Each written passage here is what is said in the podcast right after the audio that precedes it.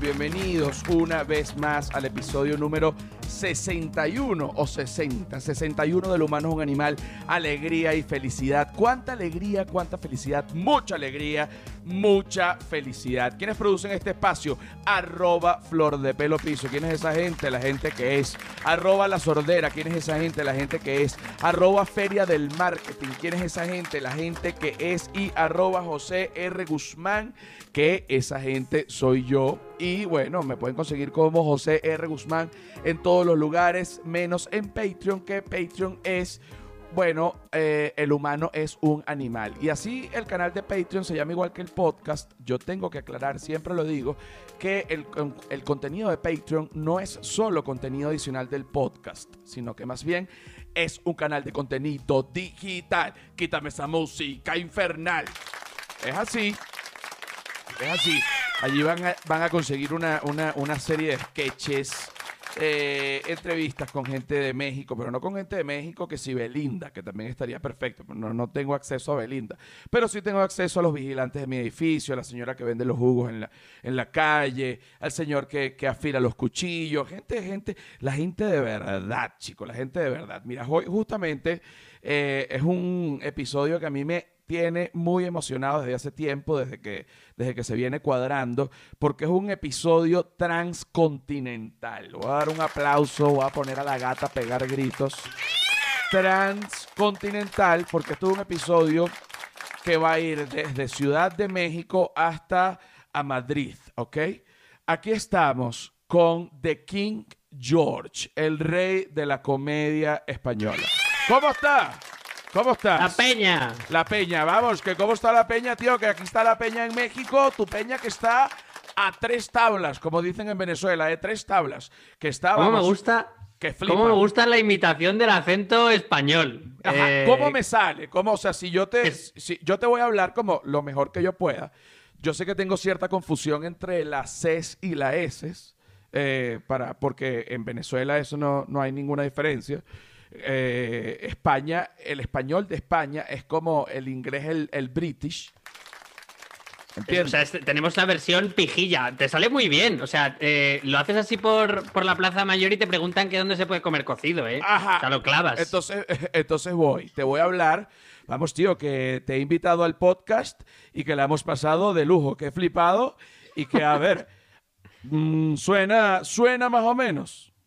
Suena, suena, suena muy bien. Oye, que yo también tenía muchas ganas de estar aquí, además, que hemos tenido que retrasar. Compañero, porque, te ha dado el, el COVID-19. Cuéntame de tu experiencia. Cuéntame de tu A mí me dio en Ciudad de México. Yo lo mantuve eh, fuera de las redes sociales para que no me atacaran, cualquier cosa. Me dio.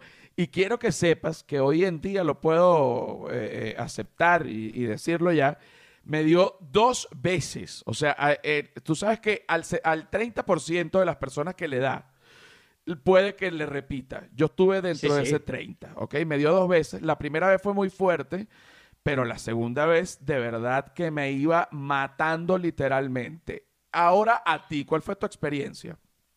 Yo también pensé que si a ti te había dado, joder, tú has estado en la cárcel, tú has pasado, tú puedes con ellos, si tú has podido con todo, eh, podías con ellos. Pero esto de verdad que estuvo fuerte el COVID, te digo. Sí, a mí, mira, eh, a mí me dio fuerte y a mí me dio a la vez, a mí, a mi chica y a dos amigos y a cada uno nos dio unos síntomas diferentes. Nadie eh, cuidaba a nadie.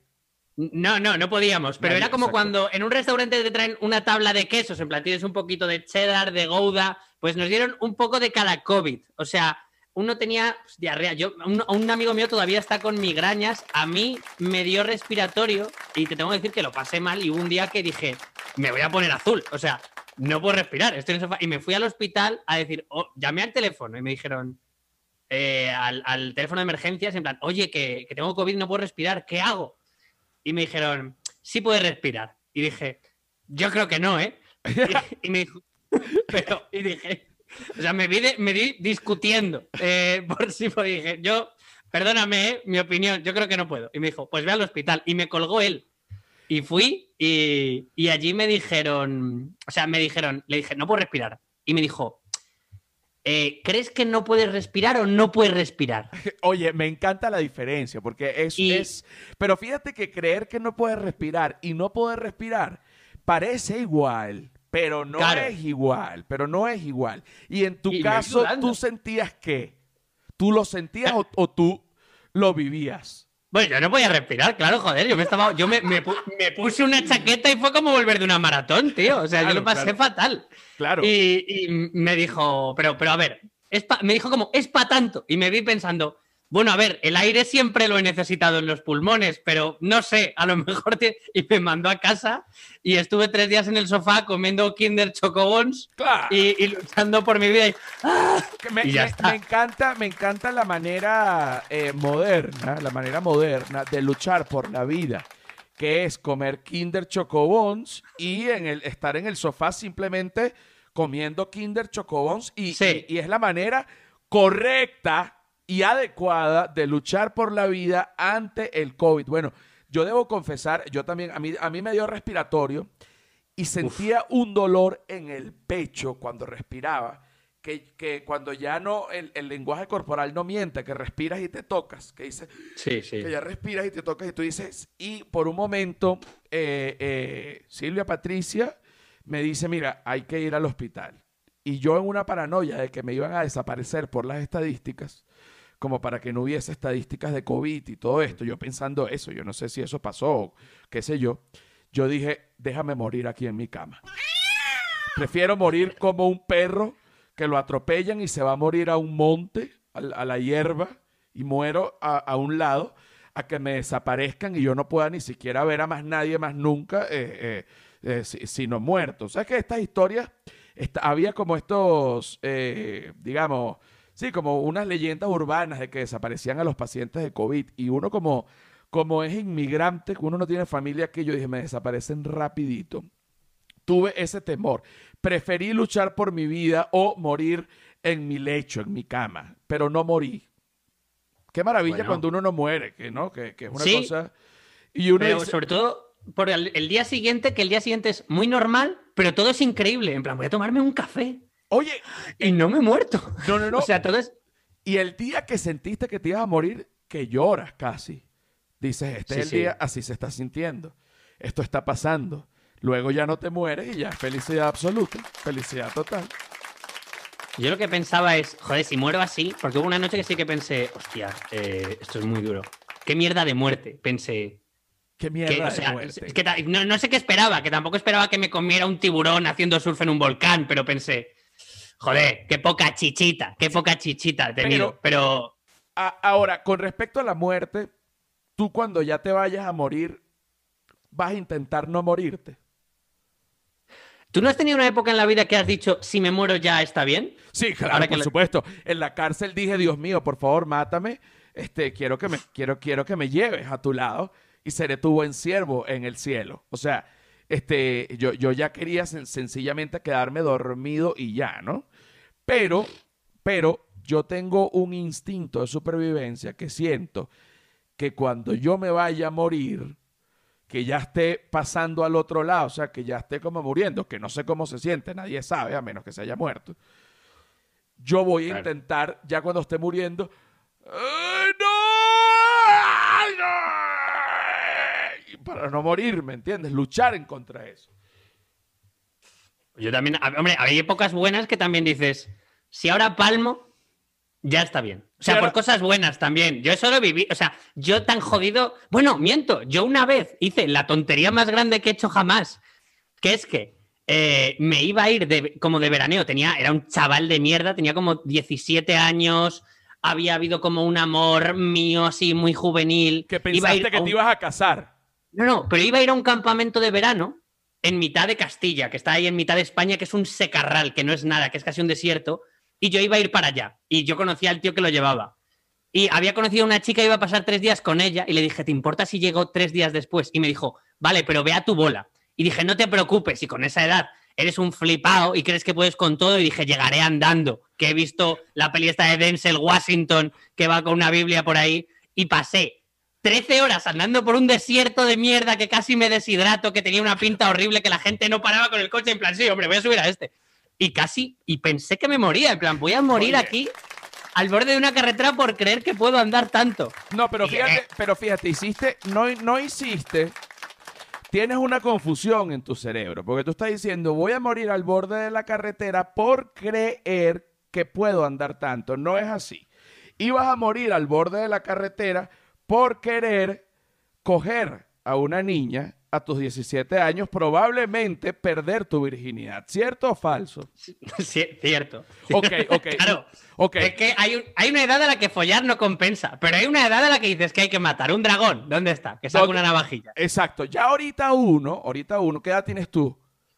Bueno, yo ahora tengo 29. No, no, no, Pero- 29, no, no, no, pero está, está muy bien todavía, o sea, no, no, no pasa nada, pero no es igual que a los 17 años que puedes, Hombre. eh, que puedes entrompar una pelea de cuchillo eh, co- con un pirata somalí por una vagina. Son cosas que uno Escúchame. hace, que uno hace de, de- de joven. Ahora te pregunto antes de que me digas esta parte. Luego de hacer esta demencia, ¿finalmente llegaste al campamento? Llegué, pero te digo una cosa que hice entre medias. Imagínate lo tarao que estaba. Me encontré ahí en mitad, en una granjita. Iba pasando como por granjitas ahí abandonadas. Y en una granjita había como un coche ahí, viejísimo. Y yo, pues era idiota y había visto muchas pelis y dije, esta es la mía. Eh, rom- sí, rompí la ventana con una piedra, entré y me senté y sentado con las manos al volante dije, no sé hacer un puente, no sé conducir, eres idiota. Exacto. Y lloré en el, lloré en el volante. Oye, dije, lloraste Voy a seguir. intentando, intentando perder la virginidad, terminas rompiendo la ventana de un coche reliquia, llorando, lo abres. ¿Y para qué lo abres? Si te metes allí, que, ni que además ni siquiera tenías la llave. Una cosa totalmente espantosa. Pero para que tú veas lo que, lo que puede hacer uno por el deseo sexual, y es justamente eh, eh, a lo que quiero llevar la conversación, porque Jorge me comentaba en, antes de comenzar a grabar que hay una polémica con el Instagram del Papa. Bueno, bueno, bueno. Sí, sí, sí. ¿Te, te lo cuento? Sí, ¿Te por cuento? favor, por favor, eh, eh, a la gente que nos está oyendo, la mayoría son venezolanos, otros no son venezolanos, habrá españoles, mexicanos, de Ecuador, lo que sea, pero el Papa es el Papa del mundo, ¿entiendes? Es, nu- es nuestro Papa. Exacto. Nos guste o no. El- es el papa de todos. Vale, pues el papa, al igual que todos, tiene Instagram. Claro. Que a mí eso me, me hace mucha gracia porque también tendrá community manager. Porque te imaginas, no sé, si- no sé si el papa está haciendo stories diciendo, hey, voy a estar en el Vaticano de 4 Tendrá un community manager. No. Tendrá un chaval. que- Pero el Papa, si el Papa eh, tendrá un community manager que será como un, como un papizo, como un aprendiz de, como un papito. Sí, el papa. El pa- está el papi y está el papito, que es como el aprendiz que le hace las historias. Exacto, y que le dice, joder, papa, tienes que subir más fotos. Pues resulta que el papa le ha dado like a una modelo brasileña que se llama Nata Gata o algo así, Natalia Gariboto, y sale pues vestida como de colegiala, que bueno, que eso siempre le gusta al cristianismo. Oye, que ya sabemos. Eh, Oye, eso, pero, claro. pero espérate, pero espérate, pero espérate. Ya va.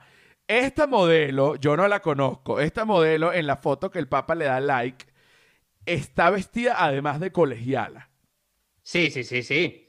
Y ella ha dicho, bueno, al menos sé que voy a ir al cielo, joder, si, me lo- sí va a ir, sí va a ir, sí va a ir, porque si el Papa, el Papa, pero para la gente que no tiene idea de quién es el Papa y si- sin importar las creencias de cada quien, yo voy a explicar acá. El Papa, es- ya vi la foto, ya vi la foto al que, la que el Papa le dio like, está muy linda la foto y además es una muchacha que está yendo al colegio con las nalgas al aire, o sea, ¿cómo no darle like siendo un hombre? Pero ¿qué pasa? Que el Papa es un hombre, ¿cierto? Sí. Pero el Papa es el representante de Dios y de Jesús en la tierra. O sea, en teoría él tiene contacto directo con. Jesús y él le rinde, bueno, eh, le, le da el parte médico a Jesús o a Dios al final del año. Mira, bueno, en la tierra las cosas pasaron así, yo tuve que a lo mejor dejar morir a cuatro niños de hambre, pero, pero no pudimos, pero salvamos a tantos. Eh, por ejemplo, Fenicio, el, el- el arzobispo que, que vive en Sevilla, se cogió dos niños y una niña, pero nadie lo supo. Entonces, bueno, vamos a ver qué hacemos. Dios, eso estuvo mal, ok. ¿Qué hacemos con él? No descarta. O sea, eso- él, él tiene, él tiene que hablar. Él tiene, su único jefe es Dios. Él tiene que, que dar, digamos, el, el parte. Pero, aparte de esto, también es hombre. Entonces. Ya, pero, pero es Dios también técnicamente. Hay una teoría mía que es que ha sido Dios el que le ha dicho, mírala, dale like, dale like cómo está. Y el Papa, Dios, por favor, que tienes que dar ejemplo, dale, like, que no pasa nada. Bueno, tú sabes que hablando de eh, religión, que sé que es un tema que a ti te, te, gusta, eh, yo estudié en un colegio de curas y el colegio de curas en donde yo estudié en Venezuela eran curas españoles. El colegio Claret de, de los misioneros claretianos, del padre Claret, ¿no? Que el padre Claret nació en España en Sallent. Imagínate tú eh, el padre Claret el más español. Entonces en mi mente, aún para mí los curas tienen que ser españoles. O sea, para mí los curas hablan con acento español de España. Y me, eh, a ver, me hace un poco de cortocircuito en el cerebro cuando oigo al Papa hablando italiano o cuando oigo al Papa hablando en, en español con acento argentino, porque digo, no, señor, esto tiene que ser con acento español.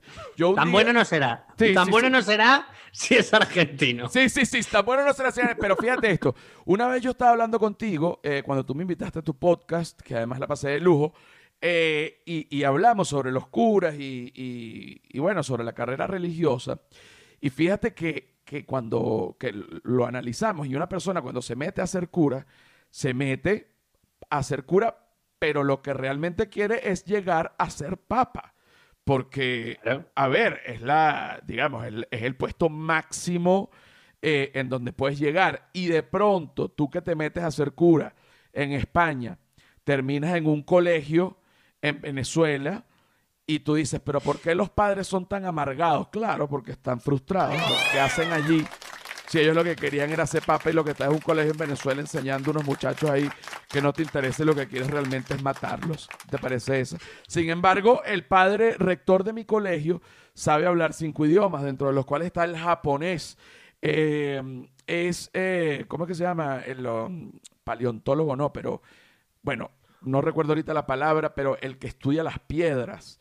Este, ah, geólogo. Geólogo, geólogo. Eh, bueno, es un tipo súper culto y súper interesante. Tú también estudiaste en colegio de curas, pero en España. Ahora me dice, no, pero eran venezolanos. No, sería, es que nos los cambiamos. Es que ninguno. Es como el refrán ese de nadie es eh, profeta en su propia tierra. Exacto, no, pero, exacto. Pero los míos eran bastante menos interesantes. Eh, de hecho, yo tenía, teníamos a uno que es un poco triste, que estaba gaga del cerebro, pero llevaba toda la vida. Y le decían, no, pero déjenle, que, que está bien. Así que durante un año entero todos los días nos contó lo mismo porque se le había olvidado que nos había contado lo mismo. Y claro, tienes una edad a la que lo que quieres es trolear y, que te da igual todo, así que nos descojonábamos, pero era... Lo que pasa es que yo tengo todo, ¿eh? O sea, yo hice...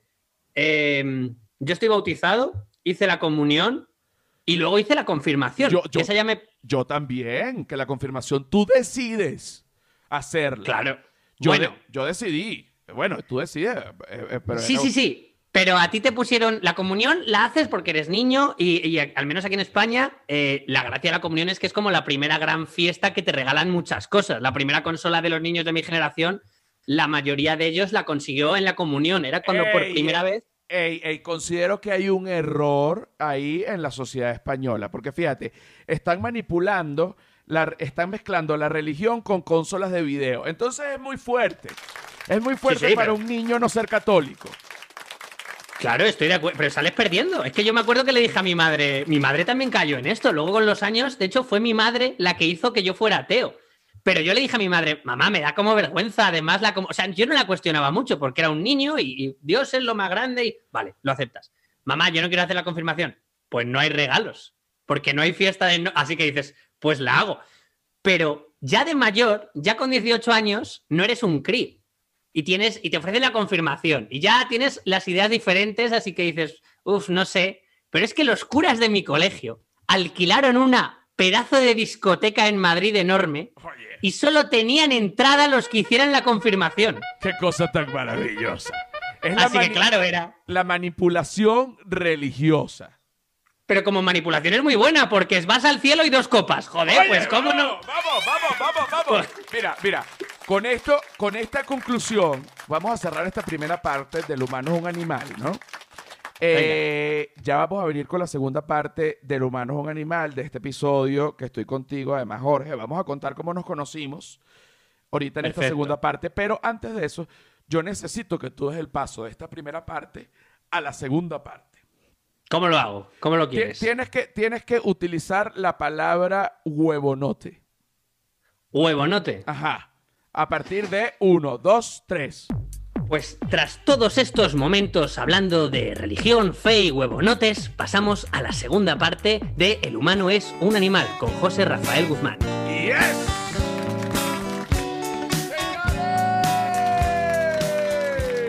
¡Bienvenidos, maricones! ¡Qué rico! ¡Qué rico, huevonotes! Es un borracho completamente. Señores, Bienvenidos al episodio número 61 del Humano es un Animal. Alegría y felicidad. ¿Cuánta alegría, cuánta felicidad? Mucha alegría, mucha felicidad. Whiplash. Whiplash Agency. ¿Quién es la gente de Whiplash Agency? Bueno, eso es la gente que es, pero aparte de la gente que es, es la gente que te va a diseñar tu página web y que además dentro de tu página web te diseña un artilugio para que tú vendas tus propios productos. Por ejemplo, si tú te metes en este momento en www.joserrafaelguzman.com, tú te metes a mi tienda y puedes comprar mi ropa, la ropa que yo tengo allí. ¿Gracias a quién? Gracias a... Gracias a Whiplash Agency. Apágame esa maldita música. Estoy harto. Quiero hablar con Georgia, con mi amigo Georgia. Aquí está mi amigo Georgia. Esa peña. Vamos, aquí está la peña, aquí está la peña. Mira, cuando yo conocí a, Jorge, eh, yo me iba a presentar en, Madrid, en España, que además eh, siempre presentarse en, España, eh, al menos para mí es súper, súper, súper importante porque es una muestra muy claro del nivel en el que estás en cuanto a convocatoria y en cuanto a risa, o sea hay, claro, hay muchos venezolanos allí, la mayoría obviamente son venezolanos. Sin embargo, bueno, uno que otro español que uno ve los técnicos riéndose. Cuando uno hace reír a los técnicos, es triunfo absoluto en el país que estés. Entonces a mí me dice, mira, que, que resulta que te gustaría que abrieran eh, españoles, por favor, me encantaría conocerlos y todo, y hacerme amigo y tal. Y entonces resulta que viene eh, Georgia y me lo presentan, ok, vamos. Y resulta que yo empiezo a decirle Javier, oye, que se va a presentar conmigo el Javi. Y, y, en Twitter, el Javi. Oye, y, incluso ya adelante la gente, oye, este es el Javi. Y yo el Javi, el Javi y el Rodri que cantaba, porque también estaba Rodri. Eh, sí, eh, correcto. exacto, tu amigo. Y yo el Javi y el Rodri. Y volví y bailaba flamenco en las calles de Madrid a través de las historias, ¿no? El Javi y el Rodri. De repente conozco a Georgie y me dice, mira, te tengo que decir algo, yo lo lamento. Lo que pasa es que yo no me llamo Javi. Claro, ojalá, ojalá hubiera nacido como Javi para encajar con los stories. Oye, pero no era Javi. Fue una cosa lamentable. Yo me sentí como un absoluto cretino y con mucha pena. Fue muy divertido, hombre. ¿Qué va? No pasa nada. para mí fue un honor presentarte. Y todavía hoy en día, cuando te presenté por tu nombre, tuve la duda. Dije, por eso dije, lo pensé bien y finalmente Jorge, vamos a decirle, ok, él no, porque también, o sea, tu nombre es Jorge, pero te dicen Georgia.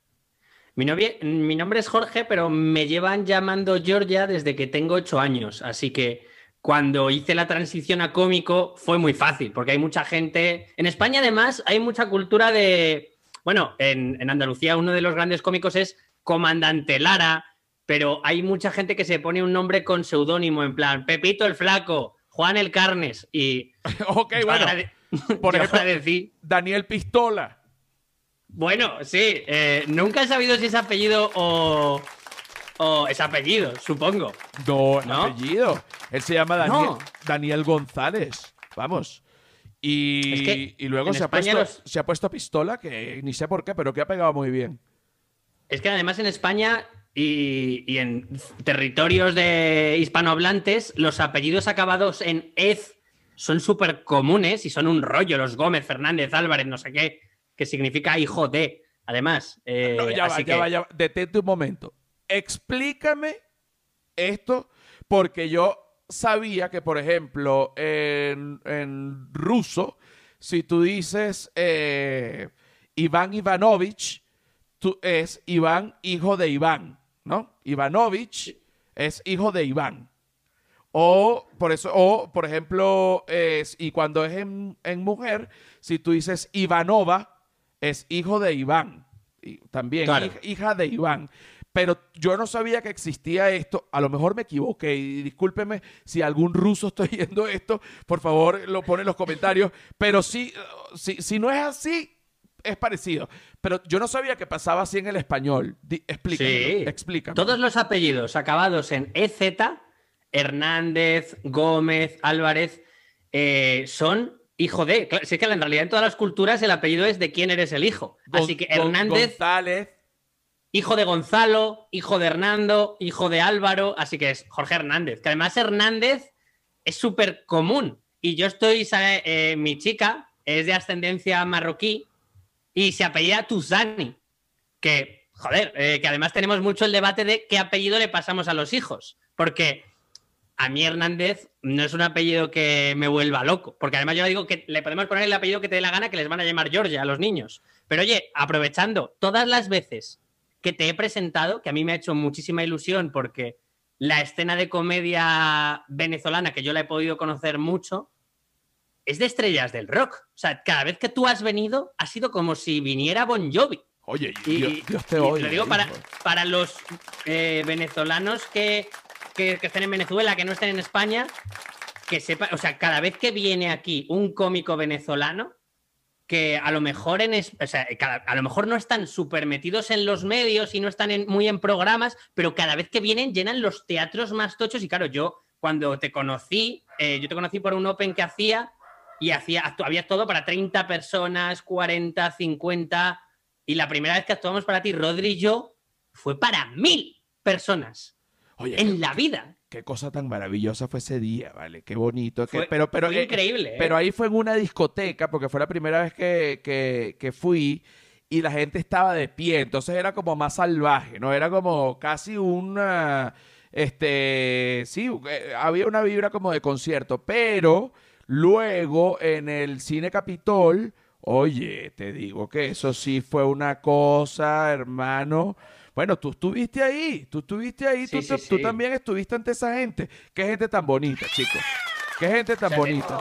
Además que tenéis unos fans que son como ultras de fútbol, que es precioso, que es que salís y ya hay un aplauso en plan Pavarotti de cinco minutos y, te, digo una cosa también, son muy agradecidos, que siempre hay movidas de límites del humor, no sé qué, cada vez que venís eh, cómicos venezolanos, es increíble, o sea, les encanta todo, por oscuro que sea, por fuerte que sea, y permíteme decir que yo además eh, te he conocido a ti, he conocido al profesor Briceño, a, a George Harris, admiro mucho cómo tenéis hecho el tema de la marca personal, de que tenéis un canal de YouTube en el que tenéis especiales que los habéis subido ahí vosotros, que en España veo que hay gente muy guay en España, eh, como Berto Romero, por ejemplo, como Raúl Cimas. Claro, claro. Pero el rollo que tenéis vosotros es un rollo al que, sinceramente, yo aspiro, que es el que vuestra propia marca. Bueno, la prueba es que este podcast está en tu canal y es increíble de tocho. Aquí, digamos que hay o youtubers o cómicos, pero están muy divididos. Y que tengáis los cómicos venezolanos la repercusión de un youtuber tochísimo me parece de un orgullo brutal, te lo digo en serio. Oye, ¿eh? chico, te quiero por lo que me estás diciendo. Eh, yo, yo creo que todo esto se ha venido dando más bien circunstancial por, por lo que nos ha tocado la situación política en Venezuela y porque fíjate que que, además es algo interesante desde, y, lo, hablamos ya, esto es una conversación súper de comedia, pero también para que la gente este, entienda más o menos un poquito el ambiente de la comedia y de, y de, y de colocar contenido en las redes, en YouTube. Eh, en Venezuela, no se eh, por mucho tiempo no se podía monetizar YouTube porque había un control de cambio, por lo que muy pocas personas aprovecharon YouTube, o sea, no se le dio la fuerza como sociedad a YouTube como creadores de contenido, sí como consumidores, pero no hmm. como creadores de contenido. O sea, yo realmente comencé a armar mi canal de YouTube cuando decidí salir de Venezuela unos meses antes. Yo dije, tengo que acomodar esto porque yo me voy a ir a México y México es el segundo país del mundo consumidor de YouTube. O sea, ¿qué quiere decir esto? Que si tú empiezas a mandar contenido a YouTube, alguien lo verá. Efectivamente, eh, eh, así, así, fue. Sin embargo, bueno, la mayoría de mi público no es mexicano. Te digo que el 90% es venezolano y será un 10% entre las diferentes nacionalidades. Pero, pero em, cultivar el canal, o sea, cultivar tu canal de YouTube, cada quien tiene su estilo y cada quien tiene su historia con su canal de YouTube. Sin embargo, el mío fue el siguiente. Yo me vine acá a México sin un centavo, no tenía equipos con que grabar, no tenía nada, no tenía gente que me ayudara, no tenía nada. Y lo comencé a grabar todo yo con celular, con, con, iPhones. Y eh, que fue cuando, cuando viví en la calle y lo grabé, que es la primera temporada de Comida, Calle y Comedia, no sé si lo viste, que me desnudé en una iglesia. Sí, sí, sí. Este, toda esta locura, que la gente pensó que yo estaba loco por un momento y bueno, cualquier cantidad de, locuras de esa época. Eh, eso, fue, eso fue un contenido tan criticado que yo dije, en ese momento hice las paces conmigo mismo y me dije, yo no voy a estar en ningún canal porque mi contenido es muy loco así que yo voy a hacer mi propio canal. Y me concentré desde ese momento hasta hoy en mandar cosas a YouTube lo, de calidad, bueno, con seriados de comedia, eh, especiales de stand-up, o sea, tienes que ir eh, eh, llenándolo porque si hay algo que tiene YouTube, ya nadie puede vivir de YouTube, eso era que sí en el 98, pero eh, YouTube tiene algo muy lindo que es que tiene el premio a la constancia. O sea, si tú publicas y publicas y publicas y publicas y es bueno tu material, vas a ganar en followers y eventualmente te, van a mandar tus placas y eso a, nivel mediático es, es, importante. Entonces, eh, no pienso yo que no hay que separar eh, los youtubers y los stand-ups, ¿entiendes? O sea, más bien, si tú eres comediante, tú ármate tu propio canal, tu propio... Porque incluso teniendo tu propio canal es el lugar en donde van a ir canales a ver qué es lo que tú haces y de repente te compran algo, como me pasó a mí con Caminantes y Nat Yo lo tenía en internet, pero ahí lo vieron y bueno, y se interesaron y se bajó de internet y se hizo la edición definitiva y, y finalmente se vendió. Entonces yo sí creo que es importante este, utilizar YouTube y las plataformas eh, y, utilizarlas bien, no, no, no con desgano, sino de verdad para tratar. Y te, y te, lo digo, mira, a mí me impresiona, yo veo eh, gente que sin, sin, juzgar, sino solo por, por mi gusto, gente que el contenido literalmente me parece que que bueno, que, que no es un, que, que, no es el mejor contenido. Tú ves la cantidad de followers, increíble. El éxito no se discute. Yo veo los followers que yo tengo, digamos, en YouTube y, me, y pienso todo lo que me ha costado lo que he hecho y digo, es dificilísimo. Así que yo no o sea, te guste o no te gusta el contenido, los followers en YouTube son trabajados. Sí, eh, pero también eh, yo lo que veo también es que hay mucha división entre, porque tú me dices que los youtubers y los stand-up, yo creo que en España sí que hay mucha división pero porque da la sensación de que ninguno quiere meterse en lo del otro. Los de YouTube están cómodos en YouTube porque hay veces que es un contenido mucho más fácil que hacer stand-up y los de stand-up creo que desprecian tal vez el fenómeno youtuber y todo lo que da. Por eso me gusta los cómicos de Venezuela, porque lo habéis entendido y lo habéis aunado. Y creo que hay mucho problema de comedia en España, lo ha habido, ahora mismo estamos en una época muy guay, en el que despreciaban YouTube por la artesanía del stand-up, la dificultad del stand-up, que te lleva muchos días hacer un texto bueno y pensaban que de alguna manera estaban por encima de, y en realidad YouTube lo que es es una plataforma que te hace llegar a más gente. Exactamente, no, es, no compite. Claro. Y si eres cómico y eres un cómico con la cabeza medio amueblada, te das cuenta de que la fama no es un fin, es, si eres cómico, una herramienta para vender entradas. No quieres ser famoso por, oh, soy, si eso es incomodísimo, en realidad. O sea, los, ningún famoso quiere serlo si se lo preguntas, pero te permite llenar el teatro. No, que es lo exacto, que exacto.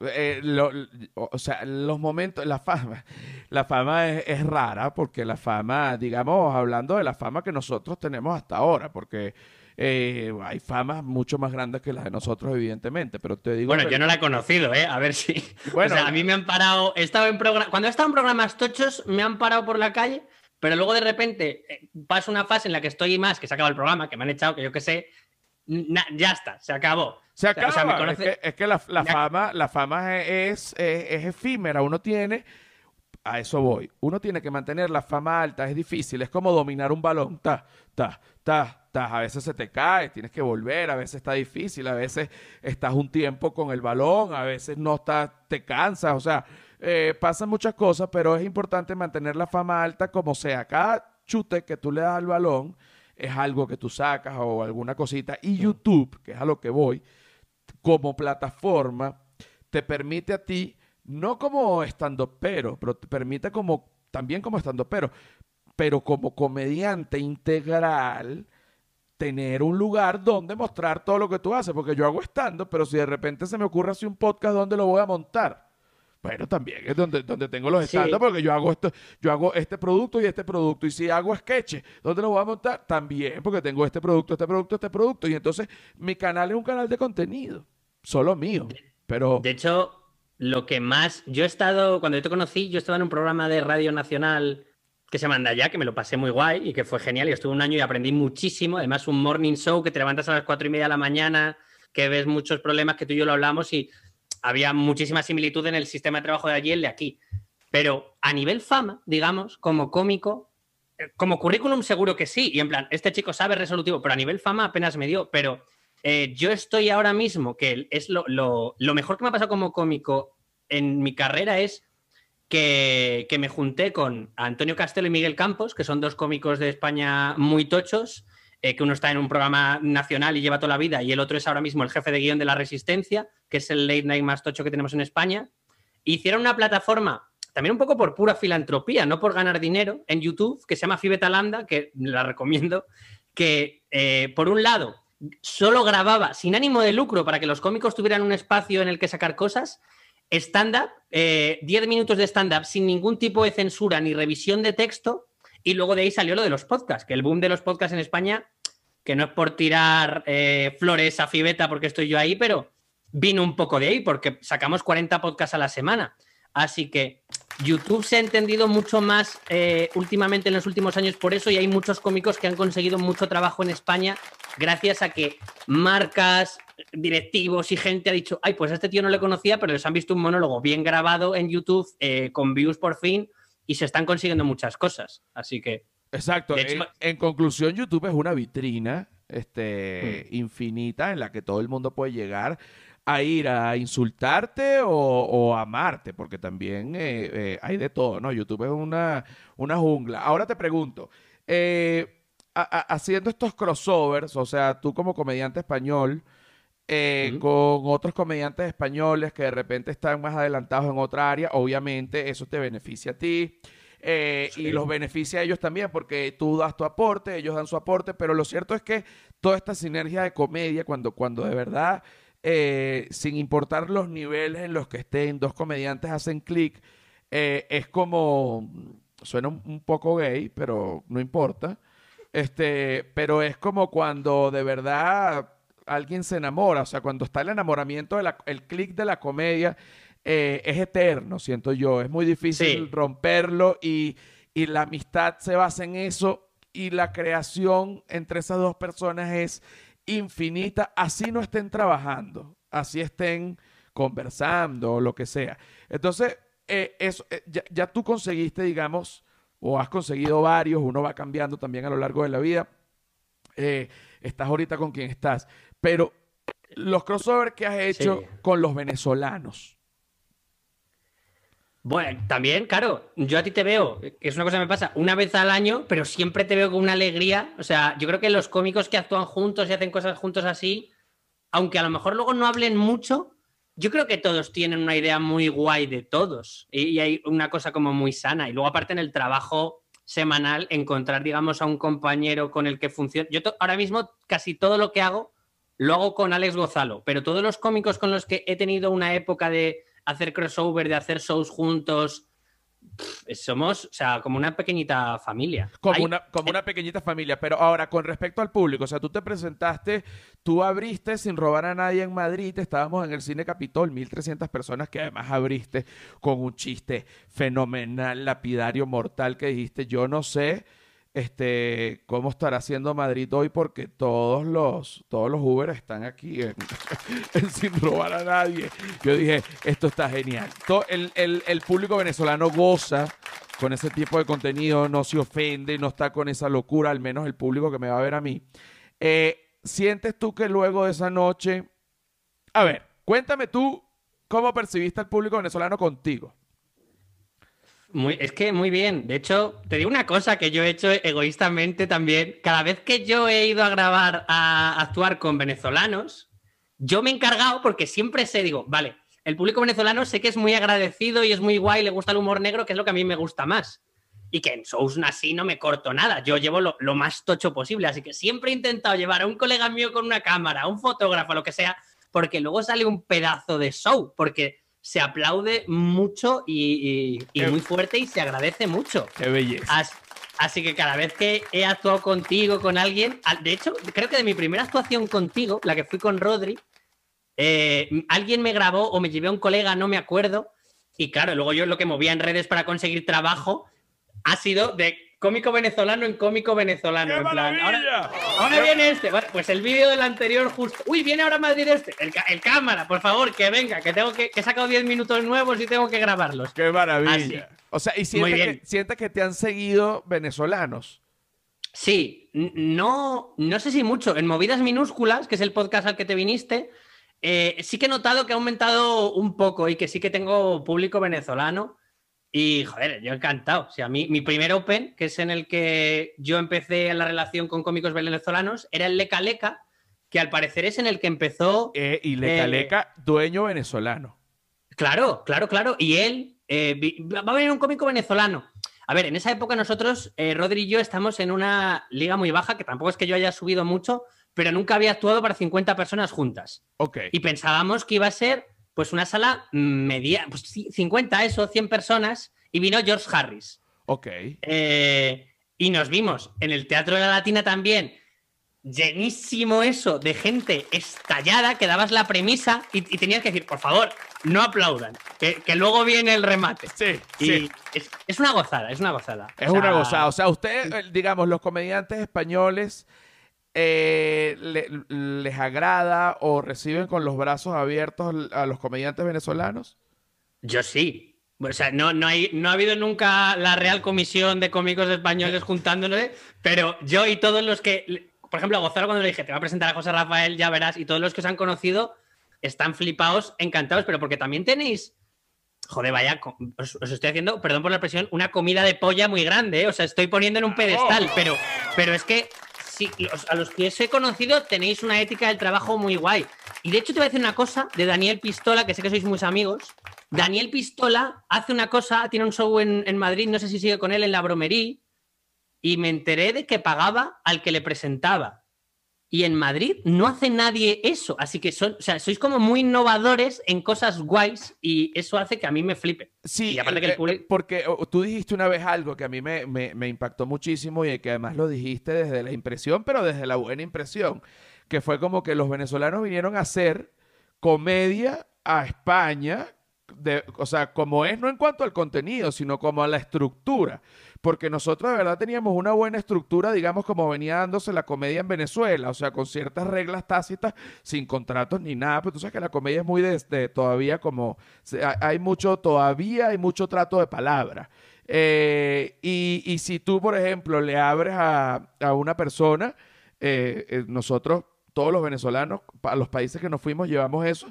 Bueno, tú le abres, tú, tú le pagas. Sí, y eso es muy guay. Además que la comedia, digamos que no hay una liga intermedia normalmente. O sea, en comedia estás, yo por ejemplo, yo pasé de estar en un sitio que se llamaba Comida para llevar Mateo, que era un asador de pollos asados. Excelente. eh, actuando eh, con mi colega Gonzalo, con Rodri, con todos. Y yo estaba, bueno, el chiste de mis tetas. Y había un señor a dos metros diciendo, por favor, un pollo con patatas. A de repente, a lo mejor, justo ahí entrenando allá y no hay una liga intermedia en comedia. Así que los que han estado abajo creo que son respetuosos porque hay mucho más, tal vez, de ambiente de comedia en sitios pequeñitos, públicos pequeñitos, se curte ahí más la gente y los que han conocido eso suben respetando mucho más todo y siendo mucho más humildes, yo creo. Bueno, eh, eh, espérate que Depende. Pero espérate, pero espérate, pero espérate. Eh, en Venezuela, ahorita que tú dices lo de, lo de la pollería Romero esta, yo, yo comencé en un lugar que se llamaba El Maní es así.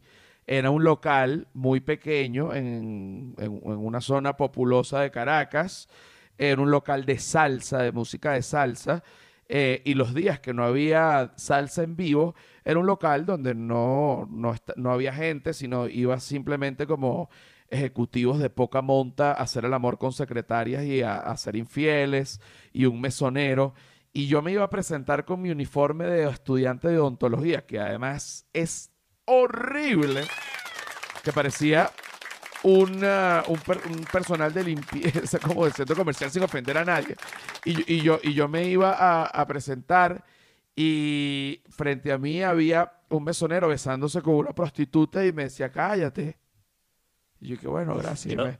Y me, bajaba, ¿no? Son ese tipo de cosas. Uno empieza, cuando uno empieza desde cero, cero, que es lo, es también lo, yo creo que lo bonito de la comedia es que no importa los contactos, no importa las ayudas, no importa nada. Cuando tú estás con el público, tú vas a saber si la gente se ríe o no y ese es el, momento real. No, no los medios, no el Instagram, no YouTube, no.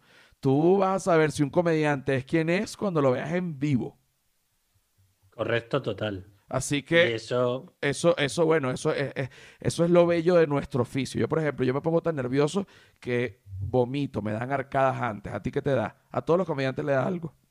Eh, a mí me da mucho pis. Eh, yo puedo mear cinco veces antes de actuar, pero a mí yo me he dado cuenta de una cosa que me pasa, que si es una grabación, algo muy importante, me da frío. Y de hecho, la chaqueta esta ya es manía. En mi casa no hace... Como sé que me da frío, siempre me abrigo porque si me pongo nervioso me va a dar frío. Así que ya estoy abrigado. Pero ya tengo mi. Pero vamos, que yo también.